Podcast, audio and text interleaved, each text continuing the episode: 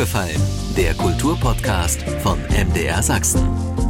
Schon Ende der 90er nannte Günter Grass Ingo Schulze einen, Zitat, großartigen Erzähler. Sechs Romane, zig Erzählungen, Essays und Kinderbücher hat der aus Dresden stammende Schriftsteller bisher vorgelegt und arbeitet natürlich an neuem. Zurzeit erkundet er dank eines Stipendiums den Westen. Am Donnerstag feiert Ingo Schulze 60. Geburtstag. Und darum interessiert mich beispielsweise, ob er da lieber zurück oder lieber vorausschaut und was verbindet ihn noch mit seiner Geburtsstadt. Ich bin Andreas Berger und rede im Podcast über sächsische Kultur von A wie aufgefallen ist uns bis Z wie zuhören, was andere denken.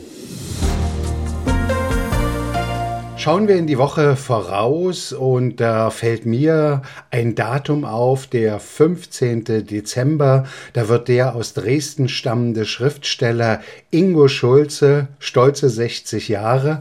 Mit ihm bin ich jetzt im Internet verbunden. Hallo und herzlich willkommen aufgefallen, Ingo Schulze. Hallo. Herr Schulze, nun ist das natürlich schon, ich bin ja schon 60, so ein Datum, ein bisschen was ist, glaube ich, doch anders als vor zehn Jahren.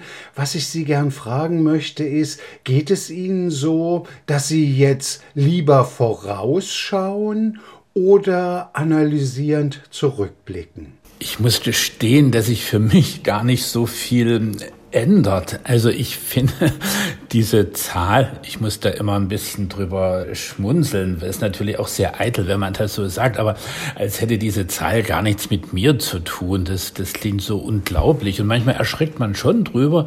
Meine Güte, also das ist ja doch, ich weiß nicht, zwei Drittel oder ein bisschen mehr oder weniger noch. Also was bleibt einem jetzt noch übrig? Das ist ja plötzlich so überschaubar, aber so fühlt sich das überhaupt nicht an und das ist eine sehr merkwürdige Sache. Ich bin irgendwie auch so beschäftigt, dass ich mich gar nicht damit so richtig befasst habe bisher. Aber das wird sicherlich noch irgendwie kommen. Sie sind, glaube ich, gerade irgendwo in Nordrhein-Westfalen oder korrigieren Sie mich, Stadtschreiber?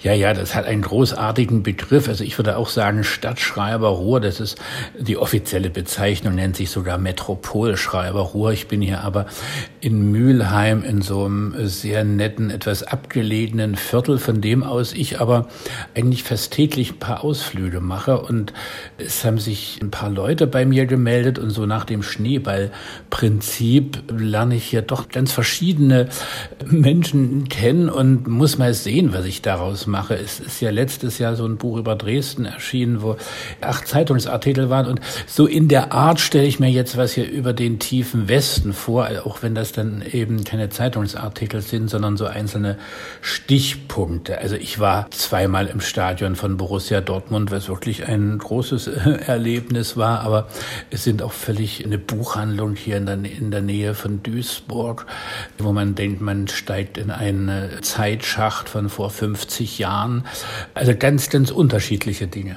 Ich habe natürlich in Ihrer Biografie geblättert, Spurensuche zu Ihrem Leben aufgenommen. Es fällt schon auf, so solche Stipendien, Stadtschreiber zu sein oder eben auch Stipendien anderer Art, sich für eine gewisse Zeit konzentriert an einen Ort zu begeben. Das ist offensichtlich für Schriftstellerinnen und Schriftsteller ja, immer wieder was Besonderes. Warum?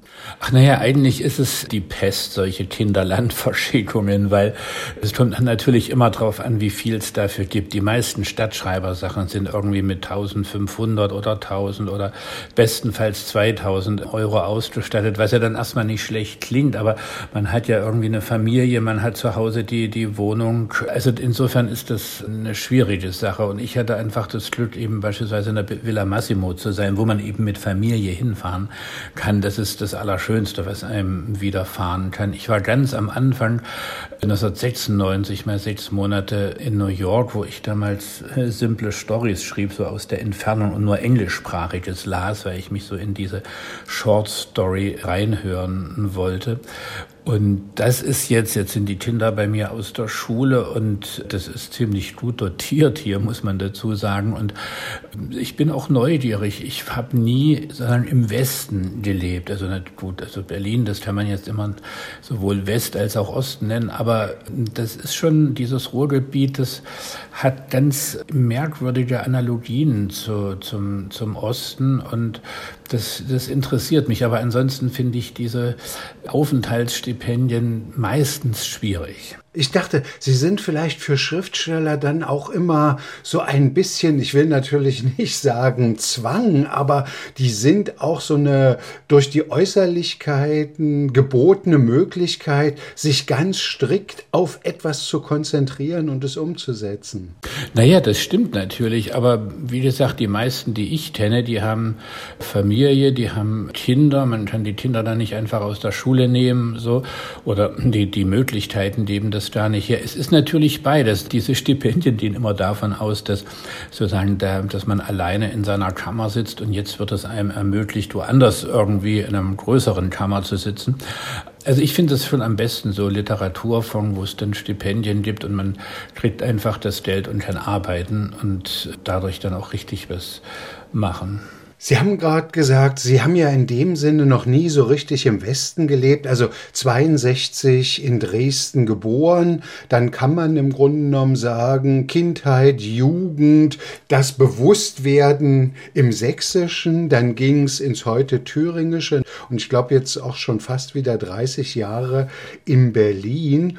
Was, was verbindet Sie heute noch mit Dresden? Kann man sagen, dass das tatsächlich durch diese Kindheit, durch diese Jugend absolut prägend für Sie war? Doch, das würde ich sagen. Ich denke, das ist es für jede und jeden, der in einer Stadt auffällt. Ich bin also ja mit 18 dann eben zur, zur Armee, diese anderthalb Jahre und dann während des Studiums in Jena ja auch noch sehr viel da gewesen. Das, das sind natürlich auch so Dinge, die man gar nicht bewusst merkt oder erst in der Konfrontation oder in der Begegnung mit anderen. Also ich denke schon, dass ich sehr Dresden geprägt bin und mir zum äh, vielleicht auch nur zum Teil bewusst bin, was das alles ausmacht. Das könnte ich jetzt schwer aufzählen, aber Dresden ist für mich natürlich immer wichtig geblieben. Ich habe sehr gute Freunde danach wie vor und naja, und kriege auch schönerweise relativ oft Einladungen. Das Theater spielt immer mal was von mir. Also das gibt doch viele, viele Anlässe und natürlich auch einen Grund, nach Dresden zu fahren. Ich werde im Januar in der Frauenkirche wieder sein. Also ich bin doch so drei, vier Mal mindestens im Jahr in Dresden. Wenn ich bei den Fakten, bei den Zahlen bleibe, dann stehen da jetzt auch 27 oder 28 Jahre DDR-Erfahrung, mittlerweile eben 32 oder 33 Jahren Westerfahrung gegenüber. Als was empfinden Sie sich? Ich weiß, Sie mögen es immer nicht, wenn Journalistinnen und Journalisten sagen, Sie seien die Stimme der Ostdeutschen, aber gefällt Ihnen vielleicht Chronist besser? Ach, das ist ja alles immer sehr liebevoll und, und mit Sympathie gesagt. Chronist hat natürlich auch immer so was Objektives. Und mir kommt es gerade eben auf die Erfindung und auf das Eigenleben von Erfindung an, was einen dann vielleicht auch über die eigene Begrenztheit führt insofern, ich bin natürlich durch diese ersten Jahre meines Lebens, also bis, bis ich 27 war, eben der, der Ostler und bin da vorher auch nie in den Westen gekommen. Aber das hört ja nicht mit 89 auf. Also ich finde die, die gerade Anfang der 90er Jahre, das fand ich enorm prägend und würde ich eigentlich auch als eine sehr spezielle Osterfahrung bezeichnen. Dieses, wo sie von heute auf morgen praktisch alles ändert, wo je nachdem, wen man fragt, aber man, manche haben genau das gewollt, was dann kam, aber viele sagen, wir haben eigentlich was ganz anderes gewollt. Ich dachte also, ein, ein demokratischer Sozialismus ist unabweisbar Ende des Jahres 89. Und, und, und. Also, und wenn man dann Thomas Rosenlöcher liest, seine Pflastersteine, das gibt es ja auf eine andere Art wieder sehr gut wieder, wo ich merke, bei mir war es ganz anders. Also, ich bin schon sehr, sehr vom Osten geprägt und finde es ja auch und auch in gewisser Weise ein Vorteil, wenn man auf das System, in dem man lebt, von außen schaut. Oder eben natürlich auch von innen. Man, man lebt ja drin, aber eben man hat diesen doppelten Blick. Wobei ich gerade finde, widersprechen Sie mir, dass man auch in Ihren Romanen, also wir reden ja über seit 1995 sechs Romane, die sie in die Öffentlichkeit geschickt haben. Und wenn ich mir jetzt den Norbert Paulini aus dem letzten Roman vornehme, die rechtschaffenen Mörder, dann ist das zwar ein Mann, der im Osten zu verorten ist, der auch dadurch geprägt ist, aber das, was, was Sie, glaube ich, auch an dieser Figur einfach intellektuell, gedanklich interessiert hat, ist ja diese Veränderung, wie er sich verändert, ein Mann, der seine Verdienste Verdienste hat, der dann womöglich ins Rechtsextreme oder zumindest zur rechten Gedankengut abwandert. Der Mann könnte genauso auch in Hamburg oder München oder Köln leben, wenn man nur an dieses Phänomen jetzt denkt, dieses, dieses sich verändern von einer, sage ich jetzt mal, gutbürgerlichen Einstellung, humanistischen Einstellung, zu dem, dass er auf einmal anfällig wird für rechtes Gedankengut. Das stimmt, das könnte auch woanders sein, dort würde es sich anders vollziehen. Hier ist natürlich die, die Zäsur von 89, 90 und, und die Folgen doch was Entscheidendes. Ich muss aber auch immer dazu sagen, dass ja das, was man da als die Geschichte Paulinis liest, das ist ja auch innerhalb des Buches als das Manuskript eines gewissen, wie sich dann später rausstellt, Schriftstellers mit Namen Schulze, allerdings mit TZ. Also es gibt eine lautliche Übereinstimmung mit meinem Namen, aber wenn man es geschrieben sieht, dann sind es zwei unterschiedliche Namen. Es ist ja auch ein Konstrukt von jemandem und mich hat auch interessiert, warum schreibt jemand so etwas. Also das hat nochmal einen doppelten Boden und der Finger, der auf Paulini zu zeigen scheint, dreht sich ja dann doch immer mehr auch auf den, der das geschrieben hat innerhalb dieses Buches. Sie haben ja einen der Sätze aus dem Roman auch nochmal in Ihrer Dankesrede erwähnt, als Sie den Kunstpreis der Stadt Dresden bekommen haben. Vergiss niemals, wer darüber entscheidet, welche Wahrheit in mein Buch gelangt. Ich glaube, das meinten Sie gerade. Ja, das ist natürlich von diesem Schulze gesagt als eine Drohung gegenüber einem, der diesen, dieses Geschäft von Paulini dann übernommen hat, einen Bosnier, der wiederum eine Figur ist, die ich mir bei Kara Hasan ausgeborgt habe. Aber ich denke, dass es in dem Buch sehr darum geht, wer darf die Geschichten schreiben, wer darf die Geschichte schreiben, wer, wer tut das, weil ja der Zugang zur Öffentlichkeit bedeutet ja immer eine, eine gewisse Macht auch und, und eine Deutungshoheit. Und wer die Vergangenheit deuten kann, hat natürlich auch die Deutungshoheit über die Gegenwart. Und insofern ist das immer ein, ein Ringen. Und mir ging es eben darum, nicht nur eine Geschichte zu erzählen, also das ist mir auch nicht so ganz leicht gefallen, also nicht, dass man das aus dem Ärmel schüttelt, aber eben auch zu zeigen, warum erzählt jemand eine Geschichte und, und was pass passiert dann dann. Also, dass natürlich jede Geschichte man immer fragen muss, warum jetzt, von, von wem und das habe ich versucht auch zum Thema zu machen. Die Frage, die eigentlich so ein bisschen dahinter steckte vorhin war, wenn ich jetzt über Ihre literarischen Hauptfiguren komme, ob das eben der Enrico Türmer war oder von mir aus auch der Adam oder Peter Holz jetzt zu, zu Paulini.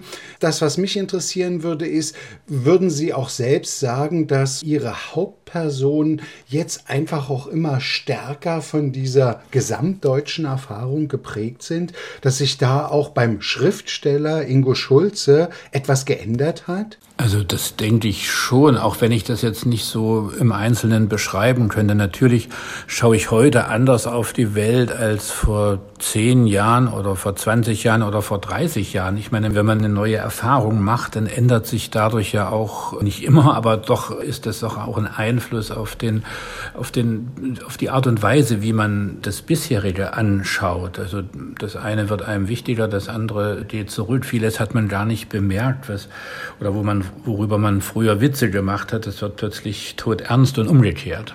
Ich habe vorhin gesagt, wenn wir über Ihre Zeit als Schriftsteller reden, reden wir über sechs Romane. Was ich natürlich nicht erwähnt habe, sind, Sie haben auch Kinderbücher geschrieben, Essays geschrieben. Sie haben natürlich auch ganz viele Erzählungen geschrieben. Gibt es da eigentlich ein Prinzip, eine Ordnung, wann Sie zu welcher Form greifen? Die, die Form bildet sich ja immer im Gespräch mit dem, was man da schreiben will, ob man das jetzt Thema oder Stoff nennt, heraus. Und dass ich mit Erzählungen angefangen habe, hängt wahrscheinlich auch damit zusammen, dass Erzählungen ja wie so ein Schlaglicht erstmal sind. Und ich musste erstmal mit dieser neuen Situation zurecht kommen. Wenn ich über Anfang der 90er schreibe und es ist eben das Jahr 94, 95, 96, 97, da fehlt mir der, der epische Atem. Das äh, kann dann ein bisschen später kommen, wenn man ein bisschen mehr sieht. Und für mich ist es auch immer ein Problem gewesen. Ich habe ja eigentlich erst 2005 dann über die Zeit vor 89 schreiben können, weil ich fand, das ist schon eine Schwierigkeit, heute über die Zeit vor 89 zu schreiben, weil man da sehr schnell so pseudo pseudodissidentisch wird. Natürlich schreibt man über die DDR-Zeit kritisch, man schreibt über alles kritisch, aber das würde dann sozusagen das heute so salvieren, Lobpreisen, unausgesprochen, ja. Und das fand ich immer schwierig. Ich fand es immer interessant zu, zu beschreiben, wie sich etwas verändert hat. Also diese Übergänge, das fand ich interessant, weil man dann natürlich auch neun, also die Zeit vor 89 und die Zeit nach 89 wie so im, im brennenden Glas hat, wo, wo Selbstverständlichkeit, wo verschiedene Selbstverständlichkeiten aufeinandertreffen. Aufgefallen im Gespräch mit dem Schriftsteller Ingo Schulze am Donnerstag, am 15. Dezember wird er 60. Herr Schulze, wenn ich jetzt mal so durch die deutschen Buchhandlungen gehe oder auch durch die Bibliotheken und Bücher über Veränderungen suche, ist mein Eindruck, ich finde nahezu mehr Romane und Erzählungen, wie sich alles im Osten verändert hat und dazu im Vergleich aber deutlich weniger, aber vielleicht täusche ich mich da auch, wie sich der Westen durch diese Wiedervereinigung verändert hat. Täusche ich mich da? Das ist ein gutes Stichwort. Das ist ja immer meine Rede, dass ich sage, der sogenannte Wenderoman müsste eigentlich von westlicher Seite kommen, wie sich der Westen verändert hat. Dass sich bei uns alles verändert hat, steht ja gar nicht in Frage. Das hat man ja gesehen. Und da ist es auch vergleichsweise einfach, das zu beschreiben. Aber wie sich der Westen verändert hat, das wird, glaube ich, als Fragestellung gar nicht so ernst genommen. Also implizit, also das, das natürlich merkt man auch im Westen, dass die 80er Jahre ganz anders waren als die 90er und so weiter. Aber dass man sich das bewusst zum Thema nimmt, wie das sich eben gerade durch 89, 90 verändert hat, das sehe ich nicht so. Also ich mag sehr die, die Bücher von Frank Witzel, der ja wirklich so diese BRD erkundet, aber da sind es doch hauptsächlich auch die 60er, 70er Jahre oder noch, noch, noch geht weiter zurück oder dann eben die Gegenwart. Aber das ist schon wirklich so eine, so eine Leerstelle. Das wird schon auf uns zukommen, denke ich. Naja, ich habe eher den Eindruck, im Augenblick ist dann verstärkt der Schreibanlass, die ganzen Veränderungen durch die Zuwanderung, durch die Migranten, die nach Deutschland gekommen sind. Da wird im Augenblick sehr stark drüber reflektiert.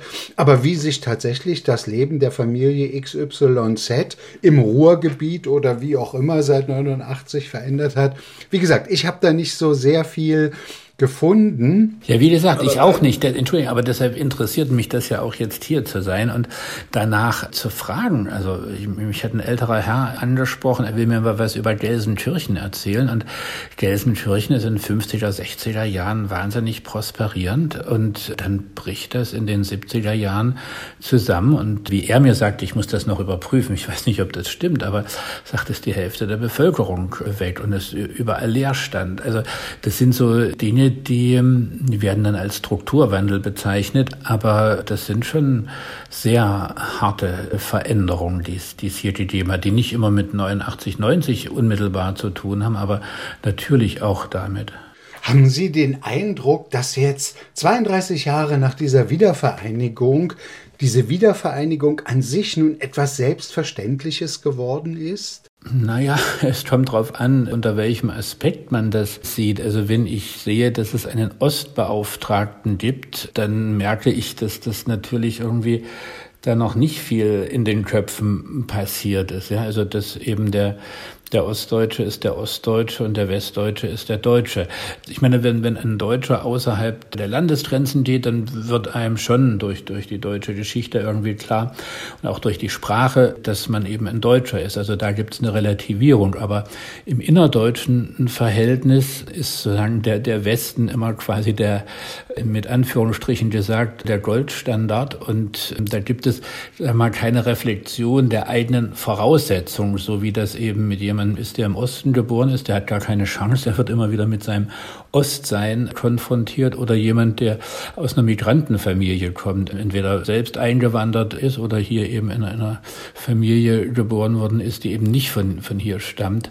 Da gibt es eigentlich auch immer so eine Reflexion, notgedrungen darüber. Und es ist ja auch das interessante Verhältnis so untereinander. Aber das ist schon eine Aufgabe des Westens. Es wird im Februar ein Buch kommen von dem Leipziger Germanisten Dirk Oschmann. Ich glaube, der Titel heißt Der Osten, eine Erfindung des Westens. Das ist eine ziemliche Abrechnung. Und der Osten, eine Erfindung des Westens. Man wird natürlich auch immer wieder zum Ostler gemacht mit den besten Absichten zum Teil, ja. Aber äh, niemand würde über jemanden, der 1962 in München geboren ist, so sprechen wie über jemanden wie mich, der 62 in Dresden geboren worden ist. Da ist man immer zu sagen, im Guten wie oder im Bösen der Ostdeutsche, der andere würde man nie sagen, das ist jetzt der Süddeutsche oder der Westdeutsche oder so.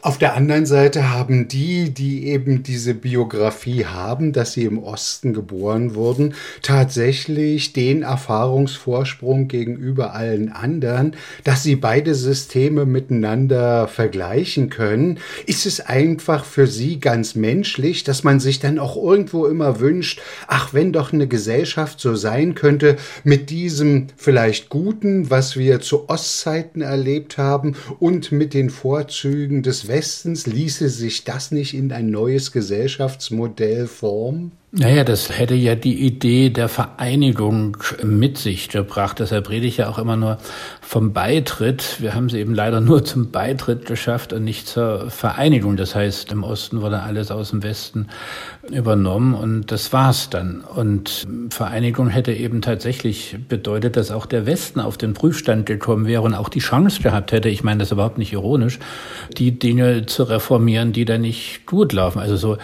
scheinbar erstmal unpolitische Sachen, das Schiene vor Straße, das haben wir hier alle noch in der Schule gelernt, das weiß man irgendwie erst seit zwei Jahren wieder oder seit einem Jahr. Und, und solche Dinge, oder wenn man sich erinnert, wie damals über die Kindergärten gesprochen wurde, die waren ja die Pest und dass wir es bis heute nicht hinkriegen, eine ordentliche Kinderversorgung im Westen hinzukriegen. Also das sind so viele Sachen, wo man heute eigentlich sagen muss, wir, wir müssen unser Leben sehr, sehr viel sozialer machen, sehr viel mehr ins Allgemeinwohl investieren. Also sprich das, was mal eben das 9-Euro-Ticket war oder eben, eben auf diesen Nahverkehr setzen und das Elektroautos eben nicht die, die Lösung sind, sondern eben eine Lösung vielleicht wenigstens in den Metropolen erstmal ohne Autos auszukommen. Ganz andere Art des, des Denkens. Und da muss man schon sich fragen, inwieweit ein, ein, das kapitalistische System in der Lage ist, das zu bewältigen. Wir haben kein anderes. Wir müssen also das reformieren und sehen, dass wir damit überleben. Ich hörte jetzt neulich irgendwo mal in einer Diskussionsrunde das Argument, und ich komme damit auch wieder in gewisser Weise auf diese Problematik in die rechtschaffenen Mörder. Wir haben eben jetzt seit zehn Jahren im Grunde genommen im Osten, aber auch nicht nur im Osten, diese ganze Problematik Pegida, AfD, offensichtlich ein Abdriften nach rechts. Und da sagte jemand, das sei zu vergleichen im Grunde genommen mit dem, was 68 in den alten Bundesländern passiert ist. Und ich war ganz erstaunt, weil ich für mich sagen würde, das, was 68 gewesen ist, hat ja für mich damit zu tun, dass die Kinder, die Enkel, ihre Eltern, ihre Großeltern gefragt haben, wo warst du im Krieg, was hast du damals gemacht? Und das hat ja heute eigentlich, wenn ich Pegida oder AfD diesen Rechtsruck sehe, hat ja eigentlich nichts damit zu tun, oder? Oder ist nicht vergleichbar? Der Vergleich wäre mir jetzt auch nicht eingefallen. Ich finde es ja richtig, auf die Straße zu gehen. Dafür gibt es meiner Ansicht nach sehr viele Gründe. Ich war ja gerade gestern bei einer Mahnware für Julian Assange, wo ich ihm denke, das ist solange der da inhaftiert ist. Das spottet eigentlich allem rechtsstaatlichen, freiheitlichen. Es ist wirklich ein Hohn auf alles, was eigentlich uns ausmachen sollte. Und was mir eben bei Pegida und ähnlichen Dingen fehlt, ist ja nicht, dass es keinen Grund gibt zu protestieren, sondern wogegen sich das richtet. Da denke ich immer, da geht es immer nur gegen bestimmte Symptome, aber eben nicht gegen das, was dafür verantwortlich ist. Also ich, ich wünschte mir da doch, dass man da sehr viel sozialer und sehr viel ökonomischer auch denkt, als irgendwie so ein allgemeines Unwohlsein, über das man sich nicht so richtig Rechenschaft gibt, wo das eigentlich herkommt. Was sind denn eigentlich die Gründe dafür? Nicht, dass ich jetzt die Gründe da irgendwie sagen könnte, aber dass man über die Gründe diskutiert, da, da nachfragt, das fände ich sehr wichtig. Zu Gast denn aufgefallen, der Schriftsteller Ingo Schulze. In dieser Woche wird er 60. Herr Schulze, wie ist das eigentlich beim Schreiben? Also wann kann man das, kann man das überhaupt beschreiben? Was ist der Impuls, dass Sie sagen, das wird jetzt eine Geschichte oder das könnte eine Geschichte werden? Und wann beginnt Sie, wann beginnt für Sie das Erzählen wirklich? Mit dem ersten Satz? Naja, man könnte sagen, mit dem ersten Satz, der dann tatsächlich in dem auch späteren Buch drin stehen wird. Der muss dort nicht der erste Satz des Buches sein, das kann auch irgendwie auf Seite 200 stehen, aber ein Satz, der den Geist, den Klang von so einer Erzählung oder eines Romans in sich trägt. Für mich ist es immer die große Schwierigkeit, von Buch zu Buch zu kommen. Also, weil, also die, diese Dublinsche Maxime eben den Stil aus, den, aus dem Stoff kommen zu lassen, die ist für mich doch ganz wichtig. Also, dass man immer doch den, die eigene Art und Weise darüber zu schreiben, von dem abhängig macht, was man als Gegenüber hat. Welche Zeit, welchen Ort, wie, wie, wie schaue ich darauf? Und dadurch sind, glaube ich, stilistisch vom Klang her die Bücher doch sehr, sehr unterschiedlich. Und diesen jeweils angemessenen Stil zu finden, das ist, glaube ich, so die, oder für mich die, die große Frage. Und da suche ich manchmal lange. Manchmal hat man Glück, da stolpert man schon in das nächste rein, ohne sich dessen bewusst zu sein. Aber manchmal dauert es auch zwei, drei Jahre, um, dass man an diesen Punkt kommt. Wenn man dann was hat, wo man anfängt, dann macht es zunehmend Spaß. Uns Journalisten geht es ja immer so, die erste Frage, die entscheidet oftmals darüber, wie ein Gespräch verläuft. Ist es beim Schriftsteller auch so oder bei der Schriftstellerin, dass der erste Satz so tatsächlich mit das Wichtigste beim Erzählen ist? Wie lange sitzen Sie an so einem ersten Satz? Bei mir ist es so, ich schreibe sehr viel und dann, dann weiß ich noch nicht, ist da überhaupt was Brauchbares dabei und irgendwann kommt man dann an, stößt man plötzlich an einen Gedanken oder einen Satz und nach von da, da kann ich jetzt nochmal ganz neu anfangen. Jetzt wird's, jetzt wird's wichtig. Jetzt ist das auch von mir abgekoppelt. Jetzt wüsste ich ungefähr, wie die Figur aussieht, was die für Interessen hat, was die für ein Leben hat, was für Fragen die stellt. Und plötzlich bewegen sich die Dinge auf einen zu, wo so vorher, wo man den Dingen immer vorher hinterher gerannt ist und ja, also insofern ist die, dieser, dieser eine Satz schon ganz wichtig. Das kann aber auch der letzte sein. Also ich, ich habe manchmal Geschichten geschrieben, oder also nicht, nicht oft, aber ab und zu, wo ich eine, eine Schlusskonstellation hatte und habe mir dazu die Geschichte gesucht. Weil Sie gerade über Schreiben an sich jetzt geredet haben. Was, was ist das für Sie ohnehin? Wenn Sie schreiben, heißt das, Sie haben etwas abgeschlossen in den Überlegungen? Sie, Sie sind sich jetzt dessen sicher, dass es so ist? Oder ist das Schreiben Ausdruck dessen, dass Sie sich beginnen, mit etwas zu beschäftigen? Ja, ich würde sagen, so mittendrin vielleicht. Also am, am ehesten schon die zweite Variante. Also es ist der Versuch, sich über etwas klar zu werden. Und das ist ja auch sehr oft der Schreibgestus, dass man merkt, es ist etwas passiert aber was ist das eigentlich gewesen? Was ist ja jetzt passiert? Was bedeutet das eigentlich für mich? Was bedeutet das für andere? Also der, der Versuch, sich über etwas klar zu werden, was man jetzt auch nicht begrifflich oder in einem Gespräch fassen kann, sondern wo man etwas weiter ausholen muss und wo man eben etwas erzählen muss. Also so, ich denke, eine Erzählung, also wie, wie ein Gedicht oder auch ein Witz mitunter, haben ja die Fähigkeit, etwas zusammenzubringen, was im normalen Gespräch nicht zusammenzubringen ist. Also wo auch Widersprüche in bestimmten Konstellationen nebeneinander stehen bleiben, was einem im, also im Gespräch oder in einem wissenschaftlichen Aufsatz eben als Makel ausgelegt wird. Und unser Leben ist natürlich widersprüchlich und uneinheitlich und da denke ich gerade dort, wo man, wo etwas ja als neu empfunden wird oder wo man eben, womit man nicht so zurecht kommt, wo, wo man so eine gesellschaftliche oder persönliche Situation erkunden will, da, da ist, glaube ich, die Literatur immer gefragt. Für mich ist die ein Erkenntnismedium, aber natürlich auch in erster Linie etwas, um sich miteinander zu verständigen. Also, dass ich jemandem eine Geschichte erzähle und die oder der sagt, ja, genau, ja, sowas ähnliches habe ich auch erlebt. Bei mir war es nur ungefähr so und so und so. Und dann, dann nähert man sich mit seinen Erfahrungen an. Wie geht es Ihnen eigentlich mit zunehmendem Alter? Fällt es Ihnen leichter, Geschichten aus der Hand zu geben und der Deutungshoheit des Lesers zu überlassen?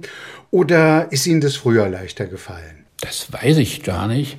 Also ich würde nie etwas weggeben oder nur ganz notgedrungen, was nicht nochmal jemand anders gelesen hat, dem ich vertraue. Also das finde ich, fände ich sehr schwierig, dass nur ich etwas jetzt gelesen habe und dem es dann weg. Ich habt schon gerne oder braucht das auch die, die Kontrolle durch einen anderen Blick nochmal. Und das hat man natürlich bei Erzählungen, Romanen immer durch den Lektor und, und, und, aber auch sonst beschäftige ich viele äh, Freunde oder meine Frau damit, sich die Dinge vorher nochmal anzuschauen. Das finde ich einfach wichtig, weil man hat natürlich einen blinden Fleck und den möchte man ja gerne rausfinden. Nun steht also in ein paar Tagen dann die 60. Was wünschen Sie sich? Hui, also im Persönlichen würde ich sagen, bin ich wirklich wunschlos glücklich. Also wir sind alle gesund und irgendwie gut beieinander und miteinander.